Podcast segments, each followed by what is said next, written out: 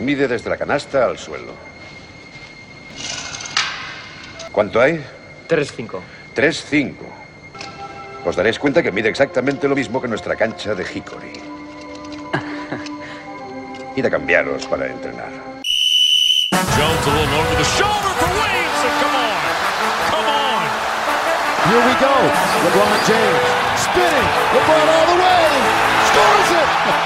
LeBron James. What a night. Quedan 5 segundos. Prisionero para este Lul. La copa en juego. Lul penetra. Lul lanza. ¡Canasta! ¡Canasta de Lul! Hola, bienvenidos a Zona 305. Soy David de Foro y como siempre me acompañan Sergio Pérez, Hola, ¿qué tal? Alberto Rodríguez, ¿Qué pasa, chicos? Jacobo Fernández Pacheco Hola David, hola a todos. y bien Fajardo. Hola, ¿qué tal?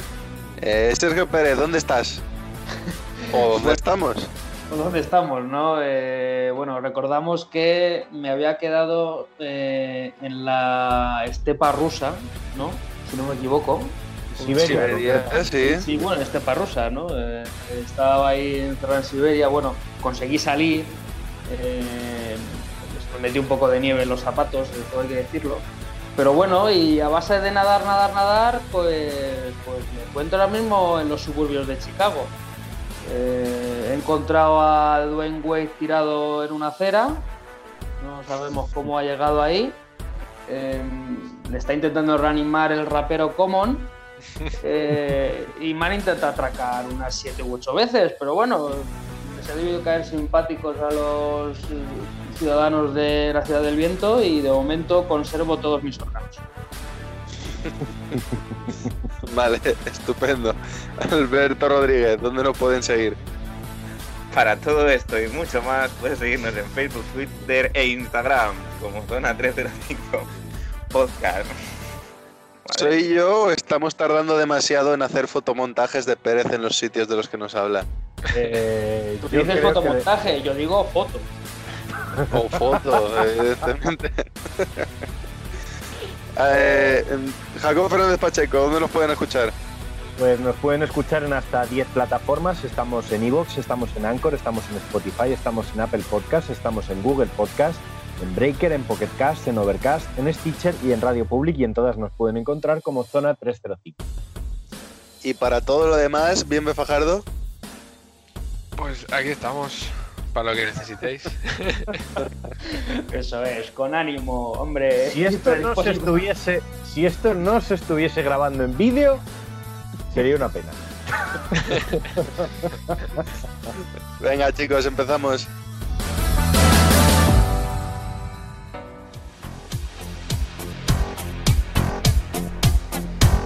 Y hoy entramos en faena directamente porque traemos el programa cargadito, entonces vamos a ir con la primera sección del tirón, que es la de Sergio Pérez, que nos trae su Simply the Best. Eso es, y, y bueno, ya que me encuentro en Chicago, no vamos a hablar de los Chicago Bulls, porque yo creo que sería demasiado sencillo y no habría mucho debate, pero sí vamos a hablar de, para empezar, de un equipo que me pilla algo cerquita y que yo creo que está incluso en peores condiciones que, que Chicago, ¿no? Que es Detroit. Em, entonces, bueno, os traigo ya la pregunta clásica, que es eh, quién es el mejor jugador de la historia de los Detroit Pistons. ¿Quién quiere empezar? Pues venga, me animo yo mismo. Eh, dentro de que mm, como persona no me gusta, como jugador me parece que puedo decir que sin temor a equivocarme es Isaiah Thomas. Si piensas en los Bad Boys, piensas en Isaiah, era el mejor jugador de aquel equipo, a pesar de que era un equipo bastante coral, pero creo que el mejor sin duda era él. Es la mejor época del equipo y es el jugador más icónico. Eh, no olvidemos que a día de hoy todavía eh, hay quejas porque no fue al Dream Team, con lo cual estamos diciendo un tío que se considera claramente mejor que muchos de los integrantes del mejor equipo de la historia. Creo que hay poca discusión en que Isaiah Thomas es el mejor pistón de la historia. Estoy con David, eh, sin duda. Diría que incluso el, el siguiente candidato podría ser otro base que tuvieron que fue Chansey Billups, pero es que básicamente Isaiah Thomas creo que fue el inicio de, de esa calidad para darle a la franquicia un salto y una presencia en la liga, básicamente por los Bad Boys, porque él era el líder de esos Bad Boys. Además está considerado como uno de los mejores bases de la historia, como tú muy bien has dicho, no estuvo en el Dream Team, y cosa de la que se habla en el documental de Jordan, que me pareció muy chula, a ver por quién fue culpa, si era por su relación con los Bulls, o porque simplemente no se contó con él y ya está. Pero creo que sin duda Isaiah Thomas es por mucho el mejor jugador de los Detroit Pistons. Yo voy a partir una lanza a favor de Chansey Billups. Eh, Chansey Billups, eh, a pesar de que fue elegido en el número 3 del draft, mm, podemos estar de acuerdo en que el principio de su carrera fue un poco un desastre. Bueno, un poco y bastante. Hasta que llegó, hasta que llegó a Detroit. Podríamos decir que Chansey Billups era un jugador que estaba condenado al fracaso. Y llega a los Pistons no solo para convertirse en el mejor jugador quizá en general de ese equipo, sino quizá en uno de los mejores de la liga en ese momento. Eh, es un jugador que cuando llega a la NBA mm, podríamos decir que toca fondo y sube espectacularmente y consigue mm, pues lo que se creía imposible ¿no? en, en aquellos principios de los 2000 que es mm, derrotar a los Lakers que sí, que también tiene un equipo detrás que, que era muy bueno, con Ben Wallace, con Ramon Wallace, con Rick Hamilton, sí. Pero es que yo creo que Chansey Billups representa el carácter de, de lo que es la ciudad de Detroit como ciudad. Es un tío que no lo ha tenido fácil en, la liga, que sí, se le drafteó como a un muy buen jugador, pero no comenzó como tal. Eh, empezó teniendo papeles totalmente marginales y, consiguió llegar a lo más alto y sobre todo el hecho de, de que al final mm, lo que habéis dicho, lo- los Pistons que de, de y los Bad Boys clásicos eran, eran un equipo coral. En, en este caso sí teníamos el ejemplo de un jugador que era el, el- el referente de un equipo que no, en principio no estaba construido para, para ganar. Que no tenía las armas de, de un equipo ganador clásicas. Sí, porque además analizas todos esos jugadores y como dices tú, Pilas venía rebotado de varios equipos. Eh, Hamilton, que bueno, fracaso también en del, Washington. Efectivamente, en Washington con Jordan, fatal. Ben Wallace ni, ni drafteado. Tyson Prince, que a saber en qué posición. Era un equipo de, de outsiders total, ¿no? El único así era Rashid Wallace, Wallace eh, que fue como un poquito la guinda, ¿no? Eh, Sobre todo lo, lo- lo que destaco es eso, que, que Billups representa el carácter de lo que es Detroit como ciudad y al Bueno, y- final sí que es cierto que obviamente mmm, Isaiah tiene, tiene más clase, era un jugador mejor, pero claro, el mejor jugador de la franquicia yo creo que Billups está ahí. Está ahí porque tampoco, tampoco dista tanto de lo que era Isaiah como jugador y, y al final tenía otro tipo de carácter quizá eh, más acorde a lo que ha sido el espíritu de la, de la franquicia y la, y la ciudad en los años buenos. Alberto, ¿qué quedas tú, más o Eh, menos? Sí, eh, a ver, yo voy a ir por el lado también de, de Villa, pero sobre todo porque, por una cosa que acaba de mencionar Jacobo, eh, eh, los Bad Boys son el equipo clásico, pero al final no se les deja de llamar Bad Boys por eso, porque se les odió un poco por la manera en la que en la que desarrollaron su juego. Ya sabemos que es otra época, ¿no? Que era un poco más, se permitían más contactos, se permitían más cosas que hoy en día son impensables. Pero es lo que dice Jacobo, o sea, yo creo que con, con este equipo de- en el que está liderado por Chansey Billups, llegan a ese punto de, de- de la verdadera identidad de Detroit, la, la verdadera forma de jugar de Detroit y de una manera, digamos, más deportiva, más amigable, que hace que Detroit sea un equipo ganador sin ser un equipo odiado. Entonces, claro, al final se juntan un poco las calidades de ambos jugadores, tanto Isaiah como, como Chansey. Yo creo que son muy buenos jugadores. No estoy desmereciendo a Isaiah en ningún momento.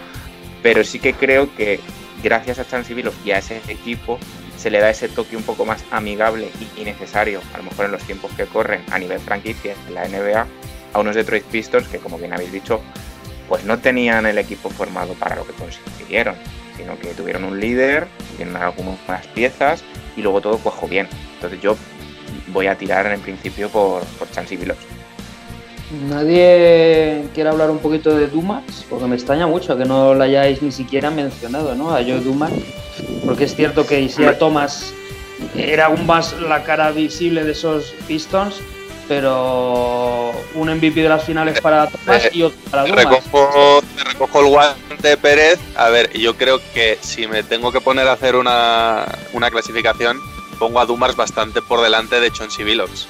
O sea, yo aquí creo, para mí el debate está entre Isaiah Thomas y Joe Dumars, porque al final eh, quiero recoger una cosa que ha comentado antes Jacobo, con la que no estoy de acuerdo. Creo que no es verdad que Billups era más la cara del equipo que Isaiah Thomas. Creo que precisamente el equipo que gana en 2004 es muchísimo más coral que el equipo de los eh, 80, finales de los 80, principios de los 90, que sí era un equipo bastante coral, pero donde evidentemente Isaiah Thomas era la cara visible y Joe Dumas era el segundo espada, incluso primera espada en función del partido. Pero sobre todo en ataque eran los dos jugadores que más evidentemente llevaban la carga ofensiva, mientras que los Pistons de 2004 mm, eh, Billups te podía meter 12 puntos y luego Rashid Wallace te metía 15 y el otro te metía 13 y ganaban porque dejaban al rival en 64 puntos.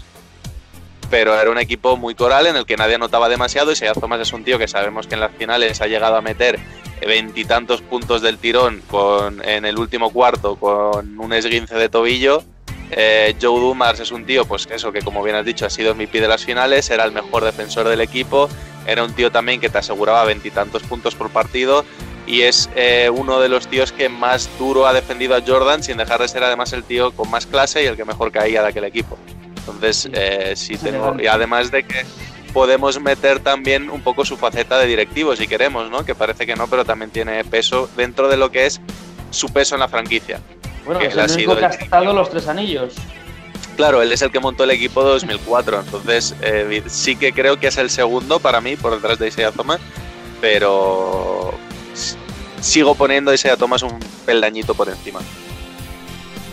Algo más, algún jugador más que añadir. Obviamente nos dejamos muchos, ¿no? Como puede ser Hombre, Blanco, Yo creo que hablando, hablando de talento como tal, mm, obviamente están Aisia, Dumars y aparte Chauncey Billups podríamos incluir, en mi opinión, a Rashid Wallace. Pero claro, esto en lo que a talento se refiere baloncestístico puro y duro, porque Rashid como tal tampoco considero que estuviese tantos años en la franquicia como para mm, poder ponerlo a la altura de, de, de Dumars y, y Aisia como, como calidad individual de jugador, pero vamos.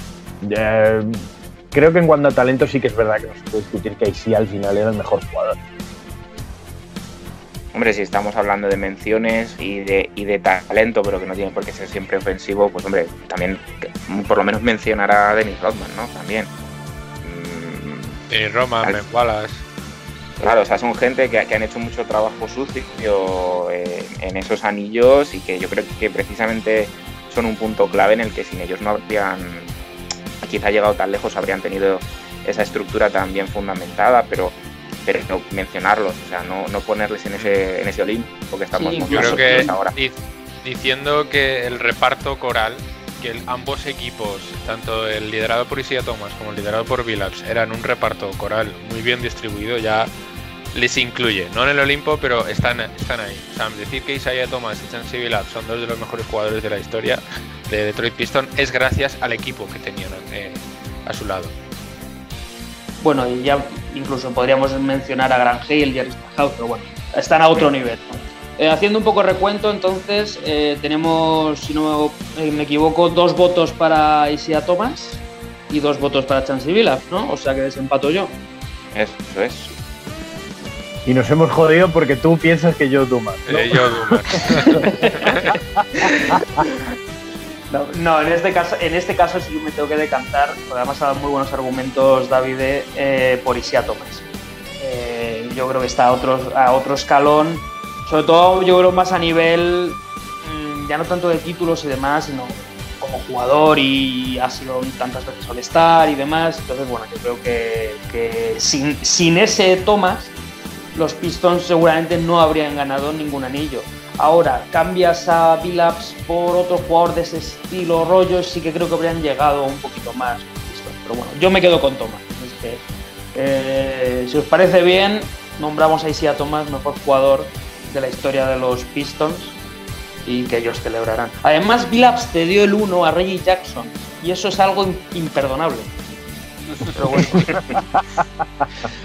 sí, ahí yo creo puntos. que a Billups le da muchos puntos que era muy buen compañero y Isaiah Thomas es uno de los tíos más antipáticos de la liga. Billups ha ganado el premio a mejor compañero en 2013. Eso también le da, le da un poco de caché, pero, pero bueno. Pero, bueno, cerramos ya con el este, que nos estamos alargando un montón, y ahora vamos con la conferencia oeste, con un equipo en el que mm, son dos nombres, porque no hay más. Y, y, yo os pregunto, bueno, a lo mejor queréis meter un tercero, pero eso ya es otro debate. Eh, ¿quién es el mejor jugador de la historia de los Utah Jazz? Ese tercero no será Andrei Kirilenko, ¿verdad, Pérez? no. Carlos por desgracia no. Joder, ni, es, ni es Mark Eaton o Mehmet Opur, no estamos hablando de esos jugadores. El tercero en discordia yo creo que es Pete Maravich, en eso coincidiremos todos más o menos. Pero yo creo que el debate está entre, entre el blanco y el negro, entre Stockton y Malone y aquí sí que quiero que os mojéis, porque lo, del, porque lo del tema títulos y demás aquí no entra en juego.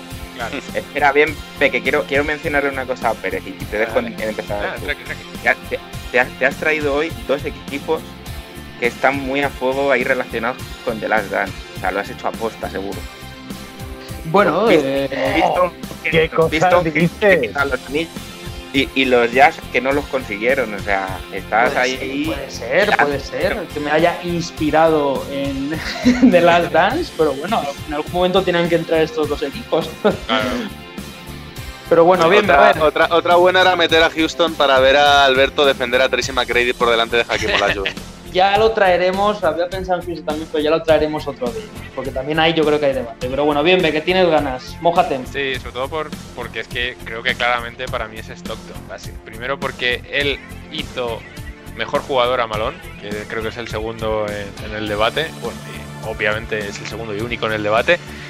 Y a ver, es que Stockton eh, ahora mismo, además, si creo bien, tiene el récord de asistencias y robos en la liga y por bastante soltura, es decir, que es muy poco probable que alguien le alcance ahora mismo porque no hay ningún jugador con ese perfil. De, que se centre tanto y haga tan buenos números en asistencias y en robos en cada partido. Y mm, es para mí es uno de los mejores eh, bases de la historia. Eh, está en el top 5, segurísimo. Y, mm, y, era, aunque no consiguió nada en realidad de resultados finales, lo único que tiene es una medalla olímpica por participar en ese Dream Team, pero puso a Utah ahí. Fue el primero en poner a Utah en un lugar tan importante y desde entonces se empezó a fijar mucho más en esa pareja tal letal entre base y pivot a la pivot. Y creo que para mí fue el principio de esta, de esta creación de equipos tan duales entre un hombre bajito o el base y el pivot. Es decir, este dúo Malone-Stockton fue el inicio de muchos más dúos que han venido en el futuro, como Steve Nash y a, a partir de ahí es donde se empezaron a inspirar los equipos como Jerry West y Will Chamberlain, eh, Magic Johnson y, y Karim Abdul-Jabbar, vieron a Stockton y Malone y dijeron, hostia, buena idea. no, iba yo por ahí, pero, pero y tampoco quiero hacer abogado del diablo, eh, porque en este caso yo me voy a mojar antes y estoy contigo que es Stockton, no por tanta diferencia, pero es que cualquier argumento que has dicho para Stockton te vale casi para Malone. Es decir, ambos llegan prácticamente al mismo año del draft, Malone al siguiente año, eh, Malone es el segundo máximo anotador de la historia, ambos participaron en el Dream Team, o sea, a, niveles estadísticos y de logros y demás, incluso te diría, Malone tiene dos MVPs de la, NBA, cosa que Stockton no. Partiendo de la base sigo diciendo que es Stockton, por muy poquito. ¿eh? Pero bueno, que eso, que todos los argumentos que has dado se pueden dar también a favor de Malón. Voy a contraargumentar a eso. Porque yo defiendo a John Stockton y vale, mi pregunta, y parece que me pueda estar metiendo en un barrizal, pero no. Eh, ¿Cuántos MVPs en la época en, las que, en la que los ganó Carmalón se le dieron a jugadores blancos? Mm, habría que pensarlo pocos porque estamos hablando de finales. ¿Cero de o uno? 90. ¿Cero o uno? Yo creo que Quizá. incluso, ni- incluso ninguno, ¿no? En los 90 no recuerdo yo ninguno. o sea, me- En los 90 se llevó Jordan 4, los dos de Malone hacen 6, eh. Olajuwon 7, Barkley 8. Robinson 9 y el primero que Robinson fue de 9. Magic en los primeros años. Pues, pues eso. Vale, partiendo de esa base, mm, quedan claras las cosas, ¿vale? No estoy hablando de un tema racial porque no lo es. Es que simplemente un jugador como Malón mediáticamente era más llamativo. Era un hombre grande, era un hombre que finalizaba, era un hombre físicamente poderoso. Es Vale. que te iba a decir incluso, está bien tirado eso porque los nombres que hemos dado, quitando Jordan, que obviamente estamos hablando de, de otra historia, eh, y ya los- el último Magic, el resto son pivos. Claro, Es decir, que son todos jugadores grandes. incluso si nos vamos a años siguientes, eh, Duncan, mm, Garnett, mm, la línea estaba clara.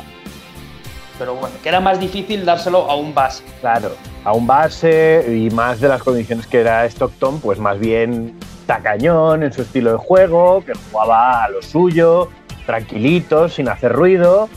Eh, claro, ¿dónde pongo yo el hecho de que Stockton era mejor? De nuevo, igual que con Billups, el carácter.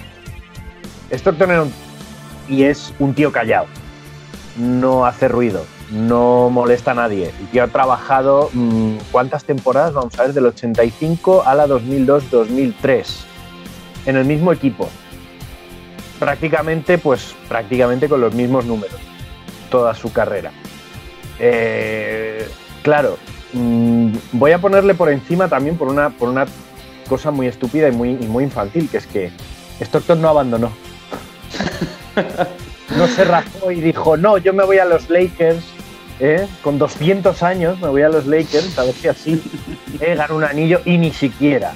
¿Vale? Creo que, en ese, creo que en ese aspecto ambos estaban muy gafados, pero a John Stockton se le debe reconocer ese, ese trabajo, esa constancia y quizá el hecho de que de los dos, quizá era el, el mejor encarado en el sentido de cómo, cómo su trabajo se reflejaba en la pista sin que él se llevase grandes, grandes luces por ello.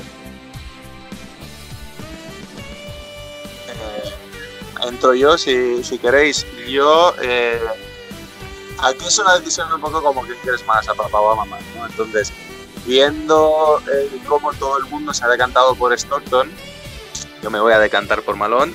Primero, como bien has indicado, Pérez, es- tiene dos MVPs en su haber, es segundo máximo anotador de la historia. Creo que estamos pecando de algo que nos pasa mucho, que es que el- parece que el, el que hace que juegue bien el otro tiene que ser el base, ¿no? El base es el que ma- maneja el equipo y parece que el que hace mejor jugar al otro es, es Stockton. Y no estoy de acuerdo con eso porque creo que dentro de que Stockton evidentemente es un grandísimo jugador y os digo que es eh, 1A y 1B, creo que si eh, Malone jugase con otro base de características parecidas, un base eh, de un físico no espectacular, eh, que ordene bien el equipo y tal, Malone seguiría haciendo los mismos números. Mientras que si Stockton jugase el pick and roll con un jugador que no fuese tan bueno, que tuviese tantas armas de tiro desde fuera, que entrase con tanta fuerza, que le pudiese soltar el balón y con los hombros de culturista que tiene, que a día de hoy todavía te suelta un sopapo y te revienta, porque tiene mejor físico que cuando jugaba casi. Cuando tienes un espécimen como ese, tus números de asistencia van a subir. Y Stockton es un grandísimo jugador y movía el equipo como nadie y en los números de asistencias que ha hecho no son solo mérito de Malone, evidentemente. Pero sí creo que Stockton en otro contexto no tendría el mismo número de asistencias, mientras que Malone con otro base sí que podría tener perfectamente los mismos números que tiene ahora mismo. Alberto, para rematar. Mm, yo voy a empezar con una, con una, una frase que siempre pienso y es que no existe Stockton sin Malone y no existe Malone sin Stockton. Para empezar, vamos a empezar con eso.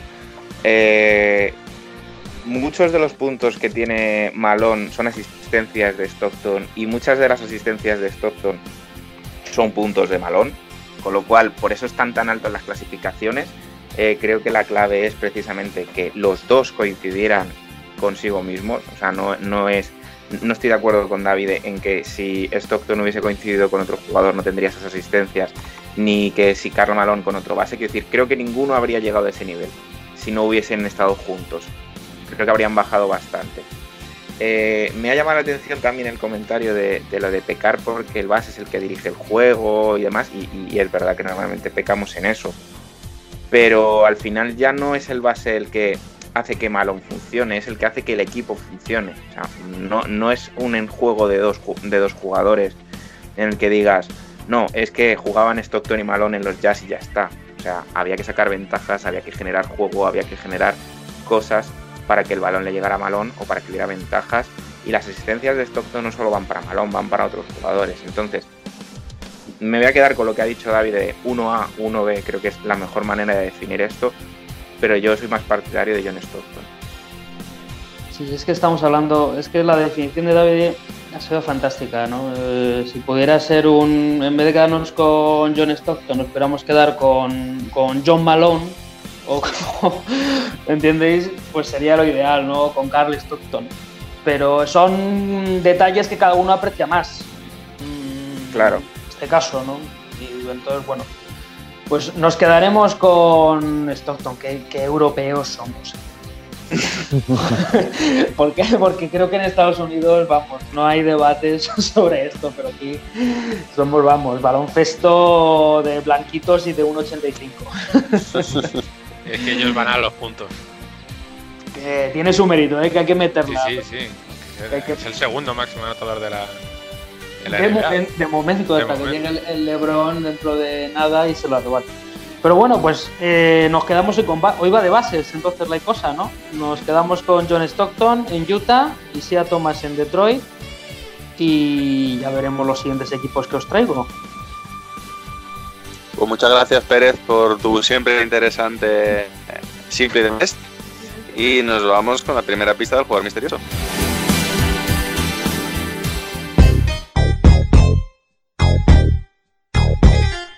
Jacobo, cuéntanos. Primera pista del jugador misterioso. Estamos buscando a un jugador que mm, de sus 12 temporadas en la NBA solo disputó una con un equipo diferente. O sea, 11 con un equipo y una con otro. Eso es. Vale. Síguenos en redes. Estamos en Twitter e Instagram como arroba zona 305 podcast. Zona 305. Únete al equipo.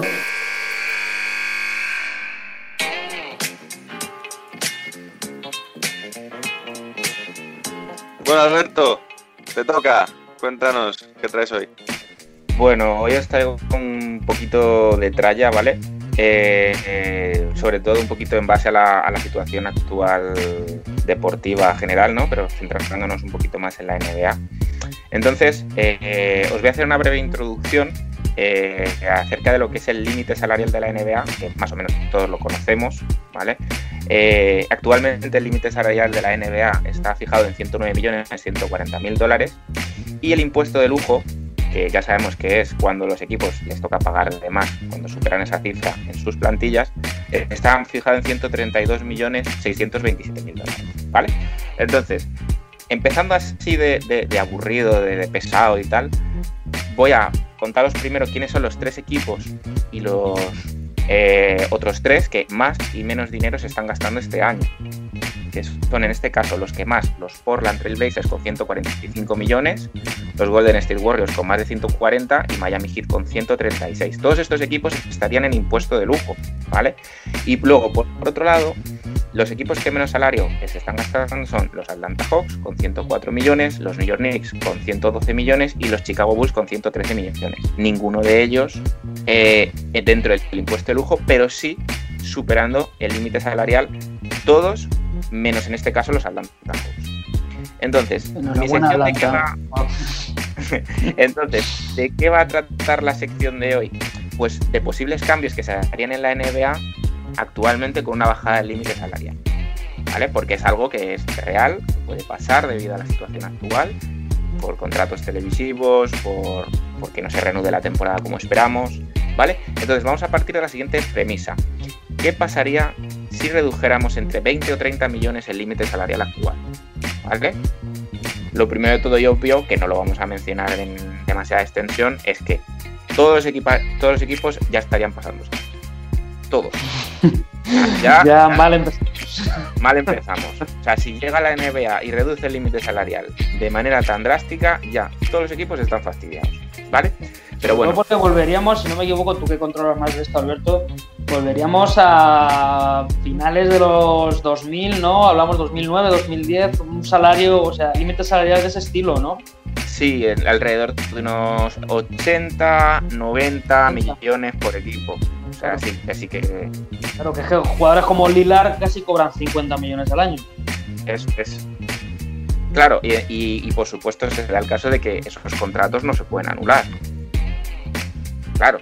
Entonces, mm, yo he, re- he reducido una lista de tips que vamos a ir comentando, ¿vale? Eh, que podrían ocurrir si se diera esta circunstancia. Por un lado, creo que se darían los contratos cortoplacistas elevados. ¿Qué es esto? Pues que hay, habrá apuestas de equipo menores ofreciendo mayor salario a jugadores más importantes, que por hueco salarial no tengan cabida en equipos con mejores mercados. Ejemplo, se me ocurre, eh, equipos como Charlotte, como Memphis, mm, que puedan pescar a, una gran estrella por el hecho de decir que nosotros tenemos más límite salarial, que nosotros tenemos más espacios, que nosotros podemos ofrecer más dinero. Sí que es verdad que el jugador busca siempre la, la media, ¿no? Entre lo competitivo y entre lo económico. Pero creo que le daría una oportunidad, dadas las circunstancias. Recordemos que todos están muy llenos de salarios ahora mismo, todos tienen el límite salarial muy justito, a que en cuanto se abra un hueco, que hay más posibilidades de que sea en equipos pequeños, que suelen tener menos enganchados a, a jugadores más importantes y durante menos tiempo, que tengan ese espacio salarial para coger más estrellas. Sí, sobre todo creo que es interesante lo que cuentas, teniendo en cuenta que no olvidemos que el límite salarial se renegocia siempre en función de los ingresos de la liga. Con lo cual, esta va a ser una temporada probablemente con pocos ingresos por la situación actual. Eso quiere decir que nadie va a querer atarse a un contrato largo porque el contrato que saques un verano en el que el techo salarial esté eh, atado a una temporada mala económicamente, siempre va a ser el peor contrato que puedas firmar. Entonces lo normal es que haya mucha gente que diga, no, yo firmo un añito, dos como mucho, porque dentro de uno o dos años se renegociará el contrato con, esperemos, una liga mucho más fuerte económicamente que la que venga del verano del coronavirus, ¿no? Y no me extrañaría tampoco que viéramos unas excepciones o algo de ese, algo de ese estilo respecto a pasarse del límite salarial. Es decir, a lo mejor pagar menos o que haya menos penalizaciones. No me extrañaría verlo como una medida excepcional, ¿eh? pero bueno, eso ya cosita de Silver.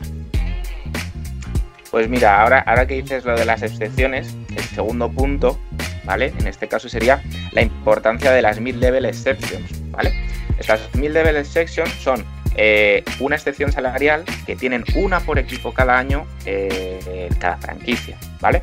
Actualmente, eh, si va dentro del límite salarial, es decir, si todavía no hemos llegado al impuesto de lujo, estaríamos hablando de que esta excepción salarial mm, te te permite fichar a un jugador durante un año por 8,4 millones.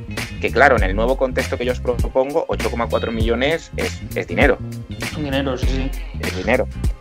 Y si el impuesto de lujo se ha superado, eh, esta excepción salarial son solo de 5,5 millones, que igualmente sigue siendo un dinero dada la situación que yo os propongo. Entonces, esto hace que dentro de las posibilidades sea una manera de jugar eh, dentro de los despachos importante para que las franquicias puedan ofrecer a ese jugador que a lo mejor no es una estrella, pero que puede ser muy importante dentro del banquillo, ¿vale? O dentro de la plantilla, que pueda permitirte darte ese salto de calidad. Entonces, mm, aquí hablo de que las franquicias tendrían que utilizar mucha más estrategia al pensar a quién le dan esta excepción salarial. Sí, sí, al- algún. sé que no es el mejor ejemplo, pero un Al Horford, ¿no? Viendo lo que ha hecho esta temporada. ¿no? Bueno, alguien de ese estilo, ¿no? Yo creo. Alguien que no es que esté acabado, de comillas acabado, sea muy veterano, que sí que se acogerían a, a- a contratos de veteranos, de mínimos de veteranos y demás, pero sí alguien que ya tenga una avanzadita edad y que te pueda dar cosas pero que... Un, no ca- un cazanillos, ¿no? más o menos, sí. Sí, sí, sí, sí, es más o menos algo de ese estilo, ¿no? Yo creo que vamos a ver muchos Carmelos Anthony de ese estilo, ¿no? Sí, además, hay que decir, eh, también es importante el quizá dentro de la estrategia, como digo, usar estas mid-level exception para quitarle ese jugador a otro equipo. El hecho de decir, me va a firmar por el mínimo de veterano, pues no, te voy a dar yo la, la mid-level y te vienes conmigo. Y a lo mejor, pues el jugador se lo piensa, ¿vale? Eh, otro punto que yo eh, he resaltado es un posible lockout. ¿Vale? Ya sabemos eh, que en la historia reciente de la, NBA hemos vivido dos parones en la liga para revisar los límites salariales y los contratos de los jugadores. A partir de esta crisis y dada la situación salarial de casi todos los equipos, podría darse el caso de volver a esta situación, ya que los jugadores tendrían menos ingresos y las franquicias quedarían en una situación de bloqueo salarialmente hablando, porque no les permitiría hacer grandes movimientos. Es decir, lo que yo estoy contando ahora. El equipo que salarialmente menos paga son 104 millones, que en este caso son los Atlanta Hawks. Si bajamos 20 o 30 millones eh, el límite salarial, están, todos pillados. Y probablemente dentro de un impuesto de lujo. Entonces, mm, ¿esto qué hace? Que la NBA tenga que cortar jugadores, que tengamos que ver si se acaban en verano los suficientes contratos para que esto se pueda moldear.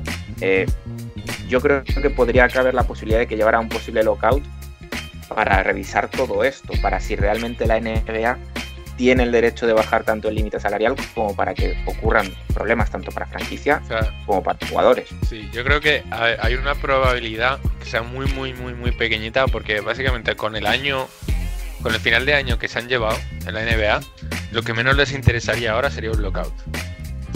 Entonces, eh, yo creo que van a intentar ajustar todo de la mejor forma para que tanto jugadores como club salgan beneficiados. A lo mejor digan, oye, mira, los jugadores, tenemos que rebajar un poco el salario, pero es que es lo que hay, ha sido un año horrible para todos. Entonces, la mejor forma de salir adelante es bajar un poco el salario y, y ver cómo vamos avanzando.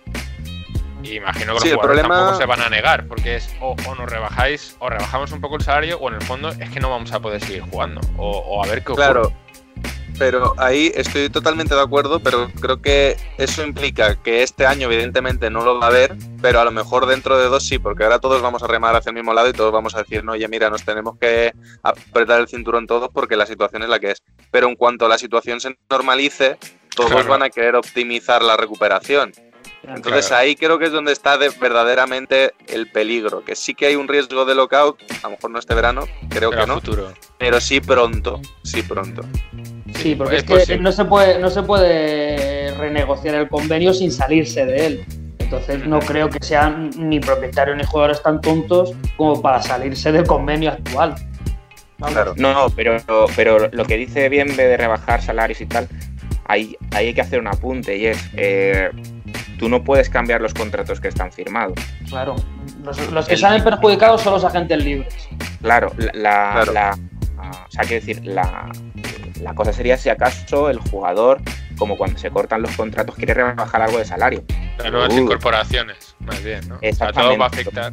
Claro, pues es que Claro, yo tampoco eso- descartaría que volviese una figura como la de la amnistía. ¿Os acordáis aquella cláusula que permitía cortar contratos sin que impactasen en el techo salarial? La famosa cláusula Arenas, que la llamaban. Por esos contratos un poco cancerígenos que te tenían a la, a la franquicia bloqueada. No me extrañaría que si hay un cambio muy, muy, muy, muy gordo en el techo salarial, apareciese una figura como esa.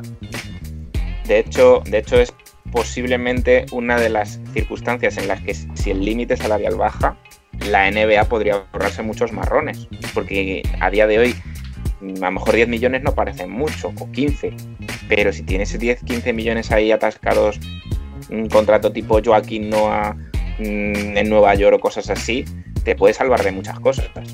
Entonces, mm, no descarto yo como posibilidad que se dé una amnistía por, por franquicia si hay una reducción, aunque sea muy ajustada del límite salarial de cara a la temporada eh, que viene. ¿Vale? Eh, el siguiente tip lo he llamado pescar en ríos re- revueltos, ¿vale? All estar en equipos menores, que es muy parecido a lo primero que he mencionado, pero sería la oportunidad perfecta para que franquicias con mercados menores ofrecieran contratos más sustanciosos a jugadores y que se redistribuyera, aquí lo importante, para diferenciarlo y que se redistribuyera a lo largo de las franquicias el talento completo de la liga. Es decir, antes hablábamos de la posibilidad de que el, dinero lo pudiera ofrecer más la franquicia y el jugador picara en eso. Pero yo aquí lo que estoy hablando es de cómo afecta esto a la liga en general. Este año ya hemos vivido el, tema de ya no hay Big Threes o no tanto Big Threes, sino parejas. ¿Y si llegáramos a un contexto en el que verdaderamente todas las estrellas estén repartidas en cada franquicia? También sería una posibilidad interesante. Pues sinceramente creo que sería perjudicial para la liga. Y viendo la dinámica de los últimos años, no creo que lo hagan. Vamos, viendo cómo se están reduciendo los salarios, los mismos jugadores, para jugar en buenos equipos, ahora es que ya no tienen ni, siquiera esa excusa, ¿no? Como se pueden agarrar al no, no, es que es lo que me ofrecen, ¿no? Estando la situación actual. Pero sí que puede ser interesante algún jugador, llamémoslo mercenario, eh, que si, como bien has dicho antes, mm, quiera aventurarse en los Charlotte Hornets, ¿no? Eh, sobre todo lo que, lo que dice Pérez, a la liga no le interesa y los jugadores están dispuestos a bajarse el salario porque al final, con la situación actual, no la que has propuesto, eh, es algo que ya hemos dicho muchas veces, ya ningún jugador necesita el dinero. Todos son ricos. Entonces se impone el mérito deportivo porque al final ya no tienen la necesidad de firmar grandes contratos. Todos los contratos Quiero decir, sus niveles de vida están muy por debajo a nivel de coste de lo que ingresan como jugadores de baloncesto con su actividad profesional. Entonces, no tienen esa necesidad de firmar grandísimos contratos. ¿La distribución del talento estaría bien? Sí, pero es que entonces volveríamos al baloncesto de principios de los 90. Sí, o, los 70, que sería peor. Y yo creo que se han impuesto ahora mismo dos modelos en la liga que, que están bien y que son divertidos a su manera, porque además eh, compiten muy, bien entre sí, que es el modelo que podríamos llamar Thunder Celtics, que es construir a base de pequeños traspasos y, seleccionar bien en el draft y mucho trabajo de banquillo y entrenadores y demás. El modelo también, por ejemplo, que es un poco mixto de Miami, que es firmar buenos agentes libres y nada espectacular. Y luego una construcción de, un team building muy bueno. Y luego el modelo de, la movilidad de las grandes estrellas, que al final mm, Hombre, eh, puede que a nivel de competitividad de las franquicias no, no esté muy bien, porque claro, hay franquicias muy malas como Atlanta, como. Bueno, sí. Pero claro, la calidad de los partidos aumenta muchísimo. Claro, y que al final no hay que premiar la mediocridad. O sea, hay equipos eh, como pueden ser los Timberwolves, como pueden ser los Kings o como pueden ser, lo siento Alberto, los Knicks, que no es casualidad que lleven eh, casi 20 años sin tener un equipo decente. Porque al final tus oportunidades en el draft las tienes, puedes traspasar todos los años. Los equipos que perennemente no funcionan es porque tienen un mal cuerpo técnico y al final no podemos proteger a los equipos de bueno, da igual que vuestra directiva sea terrible, vamos a hacer que vuestro equipo sea bueno. La gente tiene que saber trabajar también. Eso es. A ver, yo estoy de acuerdo con lo que habéis dicho, solo voy a poner un asterisco a una de las cosas que ha dicho Jacobo y es que si de verdad los jugadores están dispuestos a sacrificar dinero, eh, aunque tengan derecho a firmar esos supercontratos que, que hemos tenido estos últimos años, si, de verdad estuvieran dispuestos a sacrificar dinero y tal, mm, yo considero que aún, hoy en día tendríamos a estos super warriors que se han formado, eh, porque que han perdonado dinero por encima de, de, lo competitivo. Eh, entonces, te pongo ese asterisco porque no, no, lo, no lo veo claro por el hecho de que, los Warriors yo no creo yo no creo que se hayan descompuesto por un tema de dinero que también. Se han descompuesto por un tema deportivo. Es que al final sí, sí, pero quiero decir te hablo te hablo de los Warriors como te hablo de los Heat como te hablo de otras franquicias eh, que al final se han encontrado con esto se han encontrado problemas probablemente deportivos pero lo que finalmente no les ha permitido continuar es el techo salarial y que no ha habido un sacrificio individual. Pequeño, apunte y, creo que nos interesa avanzar, pero en eso no estoy de acuerdo porque realmente una vez que estaban firmados los podrían haber prolongado con el dinero que hubiesen querido. Habrían entrado en impuesto de lujo, lo que sea, pero por ejemplo con Durant y con Clay Thompson este año los Warriors estaban dispuestísimos a firmarlos. La cosa ha sido que Durant se ha querido ir, pero la oportunidad de seguir con ellos sí que existía. Claro, claro, pero por eso un tema económico. A, que, a eso, por eso me refiero a que, a que individualmente y salarialmente también depende mucho del jugador. No hay tanto sacrificio, en mi opinión, ¿eh? yo no veo tanto sacrificio. Tampoco te digo que el jugador mire solo por el dinero. Estoy de acuerdo en que, en que eh, últimamente se hacen más sacrificios en busca de campeonatos, en busca de. Claro, pero que el Warriors deportivos. habría firmado por lo mismo que en, que en Brooklyn. De hecho, se hizo sign and trade. O sea, no es que se haya ido a Brooklyn para cobrar más dinero. Claro. Bueno, que voy a aprovechar lo que acabas de lanzarme del Sting and Trade, porque es el último punto, ¿vale? Y es eh, que, dada esta situación que yo os propongo, eh, las firmas muchas a lo mejor serían en base a Sing and Trade o por medio de traspasos. A la hora de hacer fichajes y por espacios salariales, algunos jugadores deberían recurrir a su franquicia, a la última en la que han estado, para cambiar de equipo, por medios del Sing and Trade. Por otro lado, debido al impuesto de lujo, no se descartaría que algunas franquicias tuvieran que traspasar jugadores debido a que su, masa salarial sería demasiado elevada y en consecuencia evita- evitar el castigo del impuesto de lujo. Lo que estamos diciendo es que todas caen dentro del impuesto de lujo si sucede algo parecido. Eh, hay que liberar salarios. Por un lado, a, a lo largo de esta conversación hemos tenido el tema de la amnistía, pero a lo mejor hay que soltar a X jugador porque soy una franquicia con un mercado menor y no puedo soportar tal cantidad de salario y de impuesto de lujo. No lo sé, ¿qué os parece? Sí, creo, estoy de acuerdo. Creo que se va a funcionar mucho por traspasos porque al final te da mucho margen de movilidad. Ya hemos visto además que va a haber muchos jugadores que eh, busquen la opción de jugador de prolongar su contrato un año más. El caso, por ejemplo, de Andre Drummond en Cleveland, que en, un año normal probablemente no habría prolongado su contrato, pero viendo lo que va a venir, ha decidido prolongar un año más el contrato que él tenía ya en vigor de los Detroit Pistons, porque probablemente sea más dinero del que sacaría saliendo como agente libre este verano.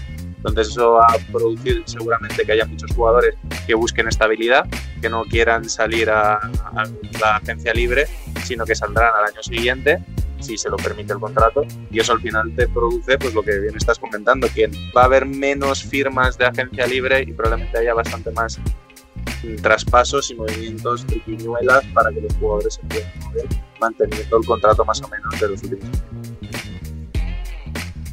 Bueno, y por último, yo voy a dar dos ejemplos o consecuencias o aportaciones, dada la situación actual o llegando a la- al extremo, que yo creo que sería el extremo lo que yo os he propuesto de esto de bajar 20-30 millones el límite salarial. Yo voy a dar dos, vosotros ir pensando una, dado con todo esto, y ahora me las aportáis.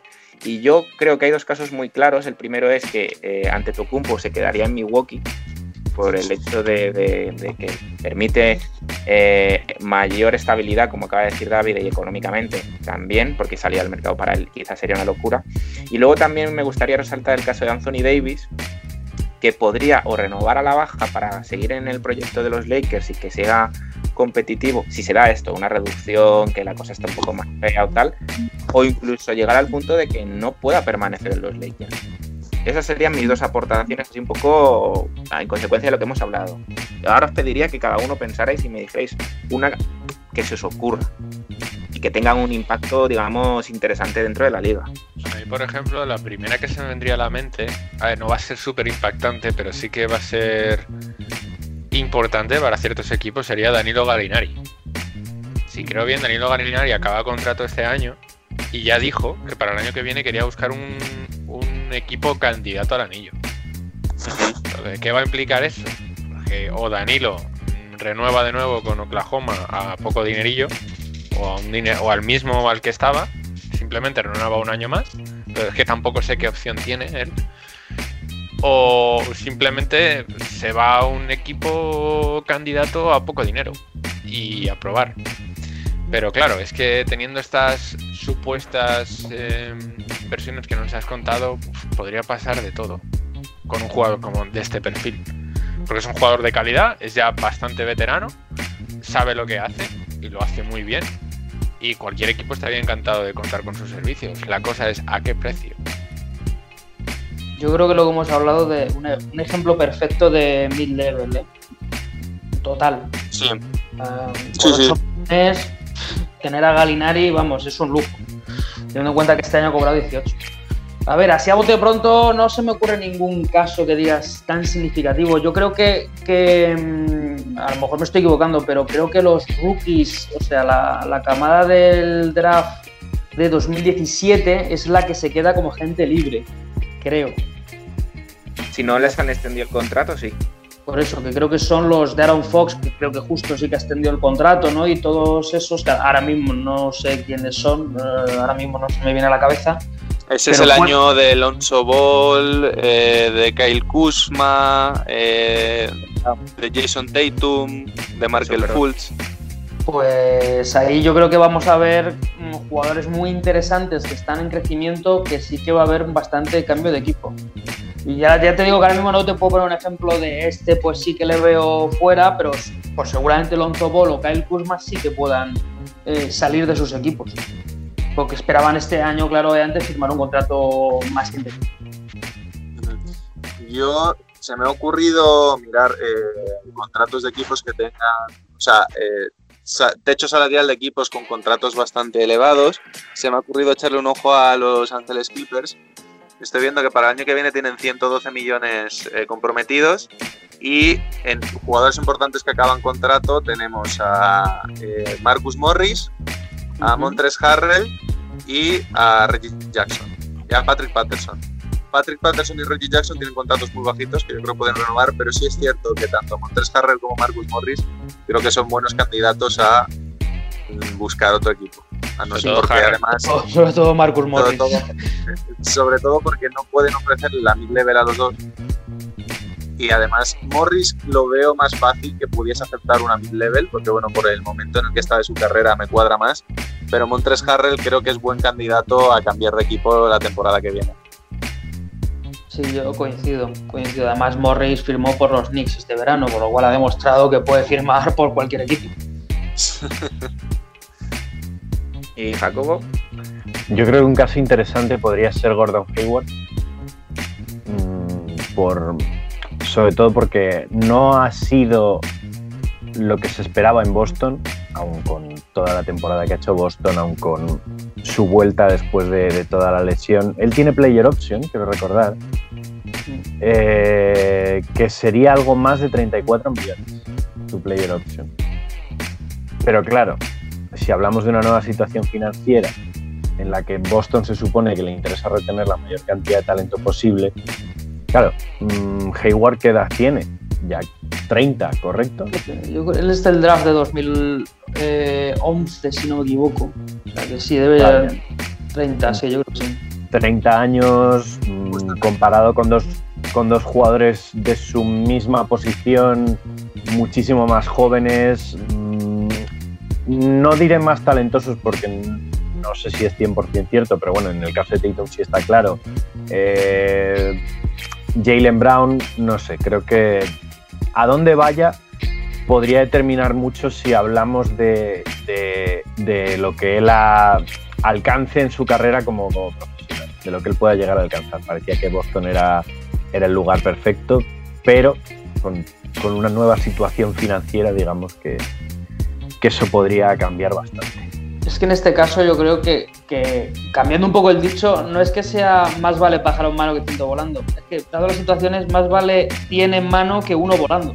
O sea, Ya. ¿cómo, no, cómo no va a coger la opción de 34 millones?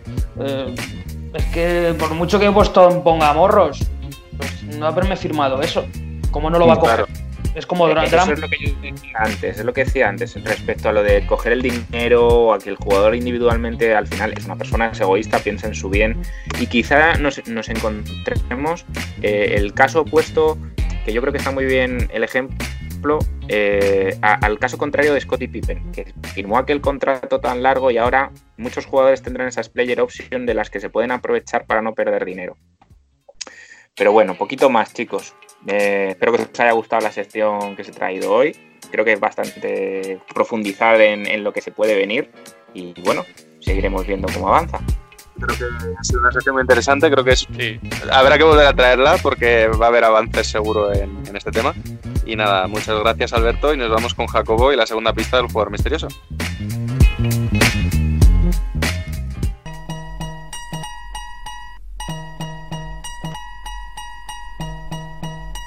Cuéntanos, Jacobo. Eh, este jugador que fue elegido en tercera posición del draft, no diré de qué año, se convirtió en el eh, primer jugador en su penúltima temporada en regresar a las pistas después de una operación quirúrgica grave. Vale.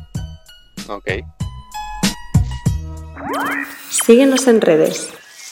Estamos en Twitter e Instagram como arroba zona 305 podcast. Zona 305. Únete al equipo. Bien, ve. Te toca. Bueno, pues me toca. Para esta semana eh, volvemos a, bueno, como todas las semanas, volvemos a, a traer esta, esta serie de secciones eh, tan especiales que llamamos el triángulo, ¿no? Y he querido traer a un protagonista que me ha gustado mucho, que estuvimos hablando de él la semana pasada y, la verdad es que surgió en la conversación y me pareció una idea muy interesante la de traerla, que es el programa NBA Cares. Es una iniciativa generada por la NBA en 2005 que se realizó con el fin de ayudar a los más necesitados, tanto en Estados Unidos como, como en el resto del mundo. Es decir, se trata de esa cara más solidaria de la NBA, una iniciativa de la que muchos de nosotros habremos escuchado, pero no hemos indagado mucho. Y es que el, comisionado de la NBA en este año, David Stern, realizó un comunicado en, en 2015 anunciando que la liga, los jugadores y los equipos aportarían en conjunto un total de 100 millones de dólares y más de un millón de horas de trabajo a la comunidad a lo largo del mundo. Y ya, de por sí planteaba un, un, una iniciativa muy ambiciosa.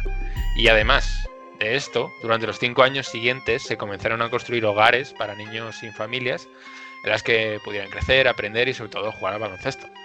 Y desde entonces, desde, 2000, desde 2005, son ya más de 450 hogares eh, de este tipo que están en funcionamiento eh, en las que las importantes figuras del baloncesto, tanto actual como histórico, siguen acudiendo a estos sitios para, estar en contacto con los pequeños, para dar esa imagen de solidaridad, de enseñanza y de, y de, juego en equipo en realidad, porque la NBA aporta el dinero, pero luego hay muchos trabajadores implicados en estos centros que siguen yendo a, a salarios bajos, porque en realidad la NBA lo que pone es el dinero para, para que el centro se cree y pueda mantenerse un tiempo, pero luego hay mucha gente que trabaja de forma voluntaria y la verdad es que me parece un hecho súper bonito y muy solidario. Y respecto a este programa existen muchas iniciativas relacionadas.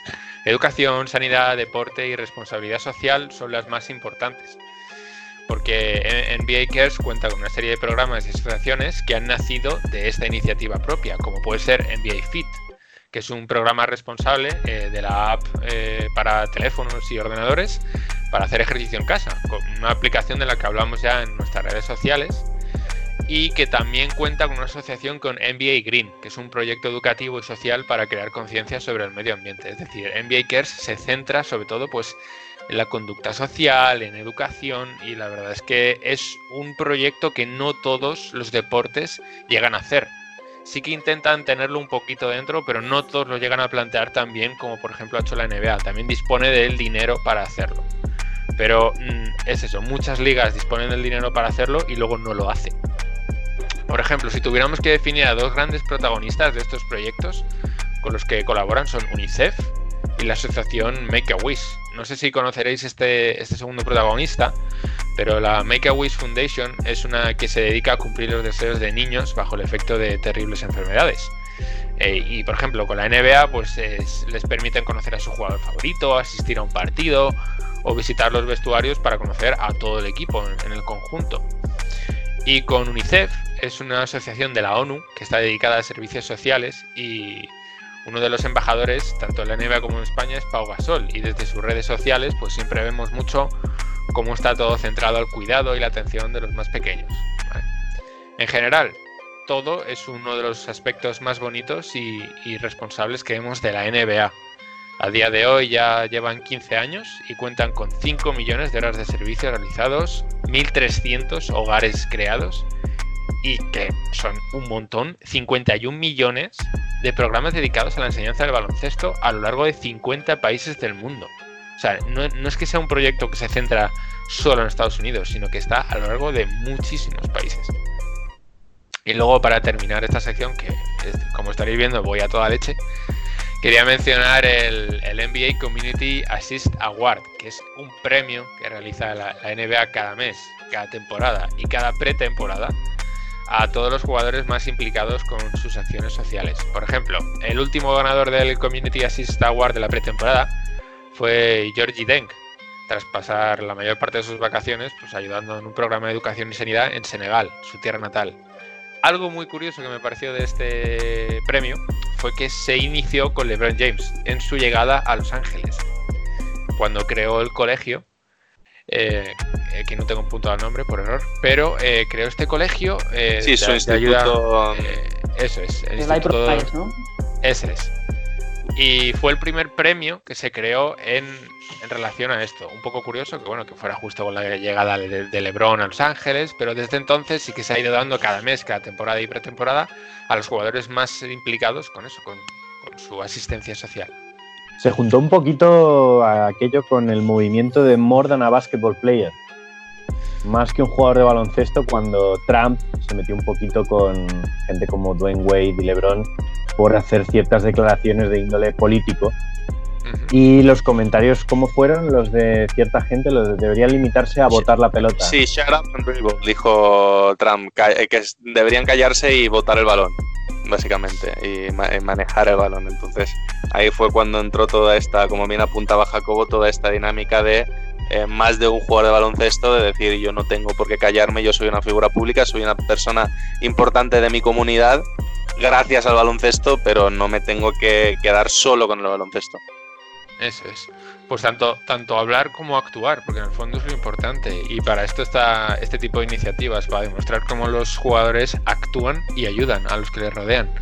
Por ello, para mí, eh, es una de las iniciativas más bonitas que tiene este deporte, a su vez. Y, eso mismo hace que tenga mucho más respeto hacia una organización como esta. Porque aunque siempre se pueda hacer más, dedican tiempo a su comunidad y eso genera un sentimiento de unión que no ocurre con todos los deportes. Y hasta aquí sería mi sección. Me gustaría escuchar un poquito vuestra opinión sobre el proyecto, si lo conocéis, qué casos habéis podido incluso vivir o, o sobre qué habéis leído.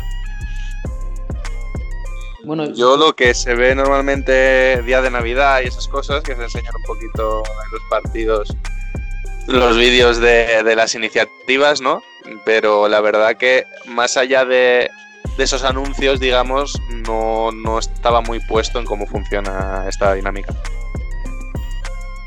Mm, yo, a- yo había- añadir, bueno, sí, añade, añade, añade, dale tú. No, yo al final el movimiento que más he seguido, porque es un, un jugador, en este caso ya casi es jugador, al que sigo más que otra cosa, es al Bolden y su proyecto de, de NBA África, de todos los programas de formación, que también son un poco de captación de talento, ¿no? pero de formación y desarrollo que hay en África, en el que no solo participa mucho el Bolden, sino también eh, gente como mm, Pascal Siakam, eh, Serge Ibaka, los jugadores africanos en general de la liga es el que más he seguido y creo que es una de las iniciativas más bonitas que hay en esta, en esta rama de NBA Cares y, y que al final son, son por, lo que, por lo que esta gente gana tanto dinero también, ¿no? Para, para intentar mejorar un poco mm, los lugares de dónde vienen, a los que les deben tanto y,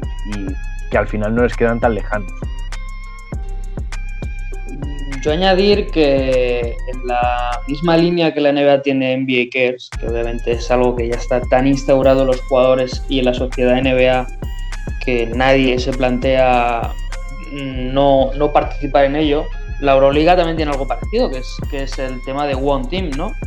Que si alguna vez eh, se han visto partidos ¿no? Eh, en el que todos los equipos llevan, no llevan el- su nombre en la camiseta, sino que llevan todos One Team y demás que bueno, que, que obviamente está años luz, pero que es también una iniciativa muy buena, muy similar, y que al igual que en la NBA, parece ser que el baloncesto es el casi único deporte que apoya este tipo de iniciativas, ¿no? Pero que bueno, que no quede solo ahí la NBA como una isla, sino que tiene también el apoyo de Euroliga eh, para este tipo de iniciativas. Sí, o sea, al, al final es, es lo que tú acabas de decir, ¿no? Yo creo que siempre vemos, yo lo he mencionado en algún programa, siempre vemos donaciones de, de jugadores o de algún equipo, de algún otro deporte y con alguna colaboración, ¿no? Pero no, no una infraestructura tan, tan monstruosa en el buen sentido como la NBA Cares o en el caso que acabas de mencionar eh, la iniciativa de Euroliga. Y yo creo que, que la clave un poco es eh, en eso que habéis mencionado de nadie pone en duda de, de que una vez que llegas a la NBA eh, es parte de, de, de, ellos. No solo es jugar, no solo es ganar dinero, no solo es... Eres una figura pública, eres, eres alguien que tiene que dar ejemplo y creo que, que cuando hay riqueza, y en este caso mucho como la NBA, lo mejor que se puede hacer es mmm, de una manera sustanciosa, porque seguramente la NBA podría colaborar aún más. Todo el siempre se puede más, ¿no? Pero, pero creo que, que 100 millones, como habéis dicho bien, cada franquicia, eh, el número de horas que implica, el hecho de que tengas comprometidos a, a jugadores súper importantes dentro de toda esta dinámica, va mucho más allá. Entonces, yo sí que personalmente sí que suelo seguir eh, cómo se van moviendo todas las iniciativas de NBA Cares, me parecen súper interesantes, no tan al detalle, y, y, la verdad que me parece algo de lo que deberían de aprender dentro de sus posibilidades todos los deportes que ganan dinero a mansalva.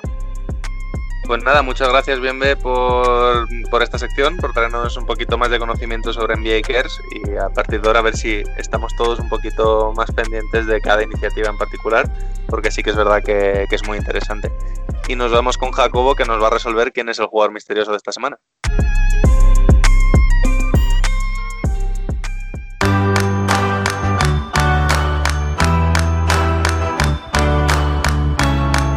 Cuéntanos, Jacobo. Eh, este jugador misterioso, eh, como he dicho, disputó 12 temporadas en la NBA, de las cuales solo una fue con un equipo diferente. Fue eh, número 3 de un draft, este año, y fue, se convirtió en el primer jugador en su penúltima temporada en regresar a las pistas tras una operación quirúrgica mmm, importante. además, este jugador, el equipo con el que disputó esa única temporada fue los Detroit Pistons y fue en los 90. Mm.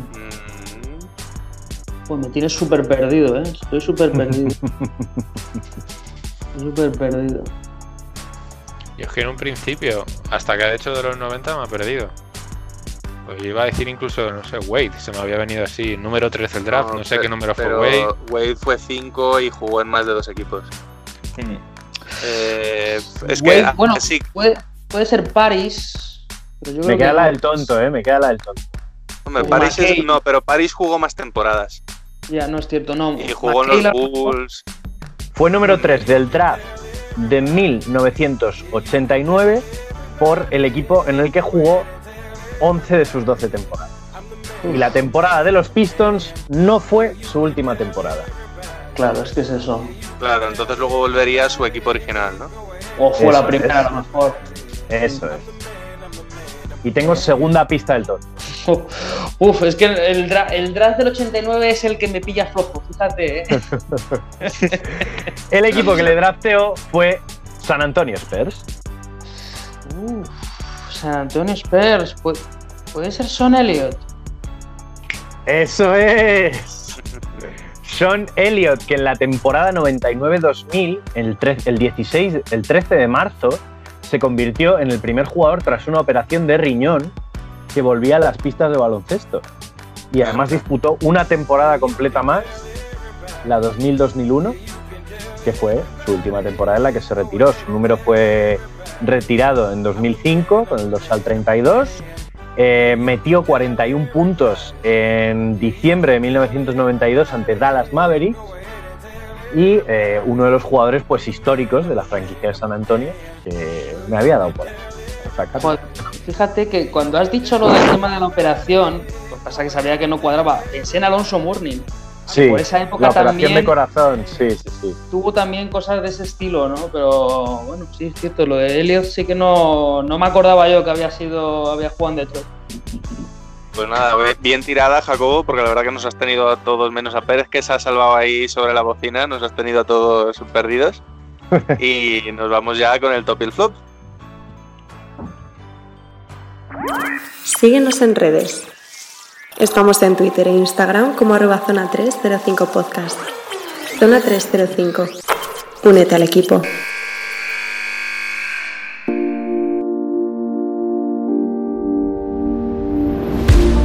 Top y flop, mejor y peor de la semana. Hoy, ¿quién, quién se atreve a empezar? Venga.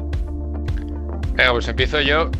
El top, eh, para empezar, son, son los cascos de Alberto, que se escucha genial. pero, pero, que lo Espera, aposta, espera, ¿verdad? espera, Hacéis aposta para que Pérez se, se desenfade. Y luego traigo también. Es el, el top. Y luego traigo también una iniciativa muy curiosa que he visto de Spencer Dinwiddie. me la ha quitado, el, el cabrón, me la ha quitado. me la ha quitado. Ah, que Lo dije yo ha ayer. creado- ha creado un crowdfunding para decidir su próximo contrato.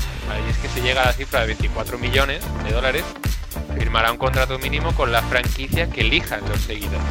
Parece algo pues, muy top, básicamente. Este tío, pues bueno, pues, a, ver qué pasa, ¿no? Se le considera como una mente muy brillante en la NBA, pero no sé si esto es top o flop. O sea, es, es algo tan curioso que, no sé, veremos a ver cómo funciona. Y mi flop es una de las propuestas que ha dado la NBA para llenar los pabellones.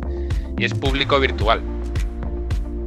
¿En qué consiste esto? En que los en las pantallas enormes de, de los pabellones, donde suele estar el marcador, van a poner a la gente desde sus casas viendo los partidos. Preferiría muñecos, tío, de estos que van con aire y con los brazos para arriba, ¿sabes cuál te digo? sí, sí, me parecería muchísima mejor idea que esto, que básicamente los jugadores no van a prestar atención, obviamente, a, estas personas en los, los marcadores. Y bueno, pues me parece un flop bastante considerable. Eh, Yo solo espero eh, que pase lo típico de cuando uno está aburrido en casa y, y se hace la paja tonta de que nadie le está mirando y que se olviden que está la cámara.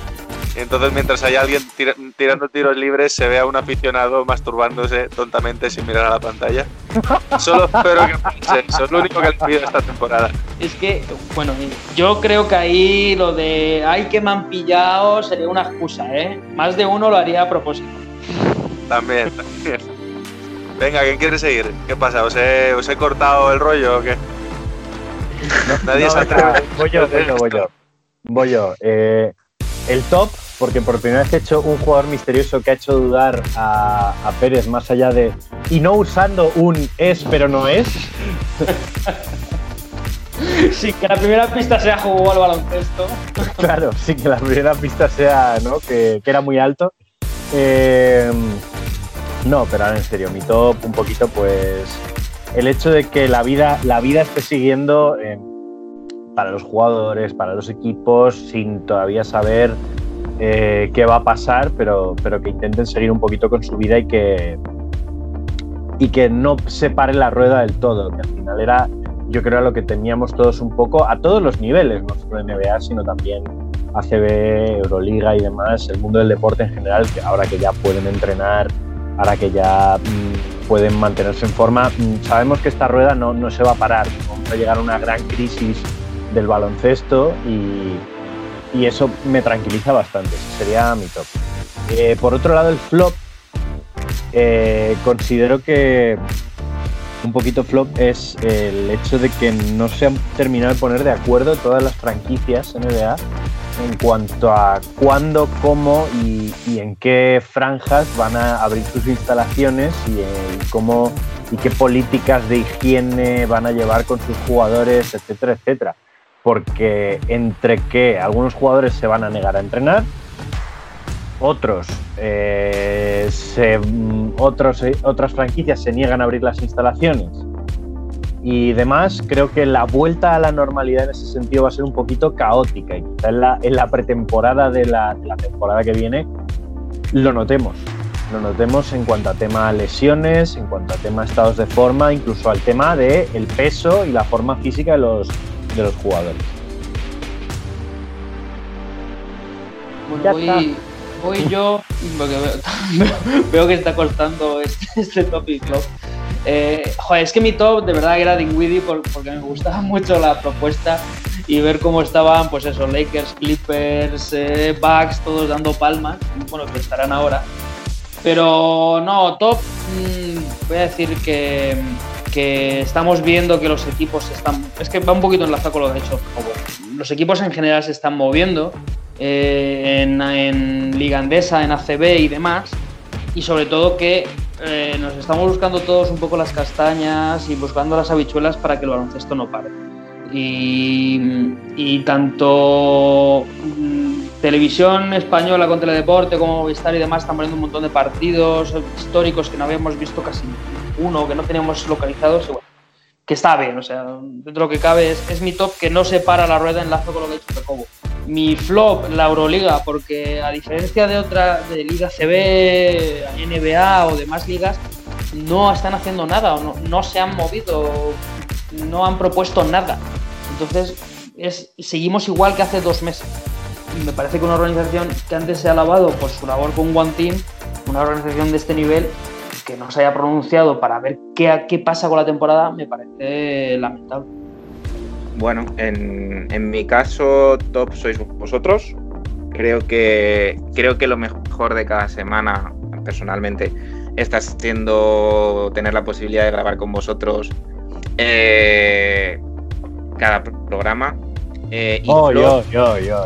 Un poco relacionado con esto, un poco relacionado con esto, eh, es lo que considero es, eh, que es un poco falta de, solidaridad individual y responsabilidad social eh, con este tema de las fases que están habiendo por toda España, que hay gente que ya está en fase 1, hay gente que está en fase 0. Es decir, si Madrid, que hablo concretamente de Madrid, no ha pasado a fase 0, yo, o sea, no ha pasado a fase 1, yo creo que no será por nuestro mal, no creo que sea porque nos tengan echado el mal de ojo, ni mucho menos, sino para pero, que... Pero estamos en fase 0,5, ¿eh? Cuidado. Da igual, da igual. o sea, al final ese 0,5 ya sabemos que, que, bueno, que es un parche, pero hay que decir, eh, estamos en fase 0 pues porque a lo mejor no podemos pasar a la fase 1 y lo último que podemos arriesgar ahora mismo es la, salud y el bienestar de, nuestra sociedad. Y sinceramente me parece absurdo que seamos los únicos a nivel madrileño eh, que nos quejemos cuando hay otras ciudades u otras comunidades que están en la misma situación y lo aceptan y ya está. O sea, yo creo que esa decisión tiene que estar en manos de personas que saben, en este caso los sanitarios y los epidemiólogos, y ya está. Y, flop en ese sentido, porque igual que el top os he dicho que es grabar con vosotros, el flop es, son esas personas que nos impiden pasar de fase y ya quizá volver a usar nuestro material, volver a reunirnos y poder grabar nuestro programa de manera presencial. Yo, eh, top, me voy a quedar con el capítulo 7 de, de las Dance. Creo que hemos visto el momento definitorio del documental, creo que hemos visto el momento que se va a recordar más de, de esta historia, de este documental, que es eh, Michael, el final del capítulo. ¿Alguien no lo lleva al día? Bueno, yo, pero no os preocupéis. Son, son, cosas que se saben, ¿no? Es el, sencillamente el momento este en el que Michael Jordan cuenta su modus operandi, ¿no? Y se, y se echa a llorar explicando su deseo de ganar y tal. Creo que pocas cosas van a definir al personaje mejor que ese final de capítulo. Y Flop, me voy a quedar con Bienve. Porque el que más veces llora de que le quitan el top, que con premeditación y alevosía le quite el top a Pérez, que dijo que iba a ser el suyo, me parece rastrero e inmundo. Bienvenido. ¿no? y nada, pues. En defensa no lo hice con premeditación porque no me enteré de ese mensaje. Pero sí con alevosía. No con Pero sí con alevosía.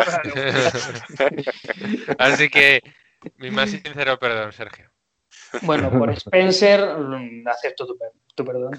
En el nombre de Spencer. Y Jacobo, DJJ, ¿con qué nos despedimos hoy? Nos despedimos con una banda que aquí gusta mucho, un grupo, podríamos decir. Nos despedimos con Imagine Dragons. Y su Ay, canción... creí que ibas a decir Aurin.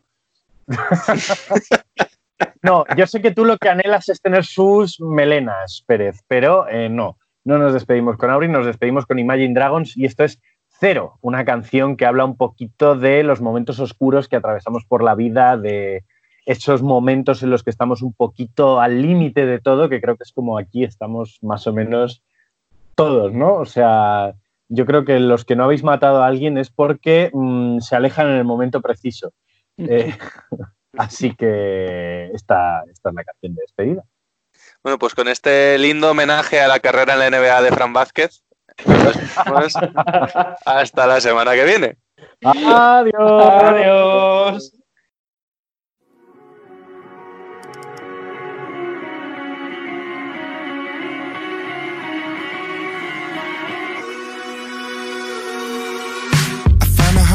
Things I wanna say the most. Find a little bit of steady as I get close. Find a balance in the middle of the chaos. Semi lost, semi high, semi never demigod. I remember walking in the cold of November, hoping that I make it to the end of December. 27 years in the end of my mind, but holding to the thought of another time. But looking through the ways of the ones before me, looking through the path of the young and lonely. I don't wanna hear about what to do. I don't wanna do it just to do it for you.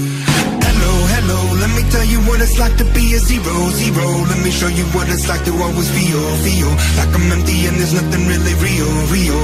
I'm looking for a way out. Hello, hello, let me tell you what it's like to be a zero, zero. Let me show you what it's like to never feel, feel like I'm good enough for anything that's real, real. I'm looking for a way out. I find it hard to tell you how I wanna run away. I understand it always makes you feel a certain way. I find a balance in the middle of the chaos. Send me up, send me down, send me never demigod. I remember walking in the heat of the summer, wide-eyed one with a mind full of wonder. 27 years and I've nothing to show. Falling from the dove to the dark of the crow. Looking through the ways of the ones before me. Looking through the path of the young and lonely. I don't wanna hear about what to do. No, I don't wanna do it just to do it for you. What it's like to be a zero, zero. Let me show you what it's like to always feel, feel like I'm empty and there's nothing really real, real. I'm looking for a way out. Hello, hello, let me tell you what it's like to be a zero, zero. Let me show you what it's like to never feel, feel like I'm good enough for anything that's real, real. I'm looking for a way out. Let me tell you about it. Well, let me tell you about it. Maybe you the same as me. tell you about it. Well, let me tell you about it. Say the truth will set you free.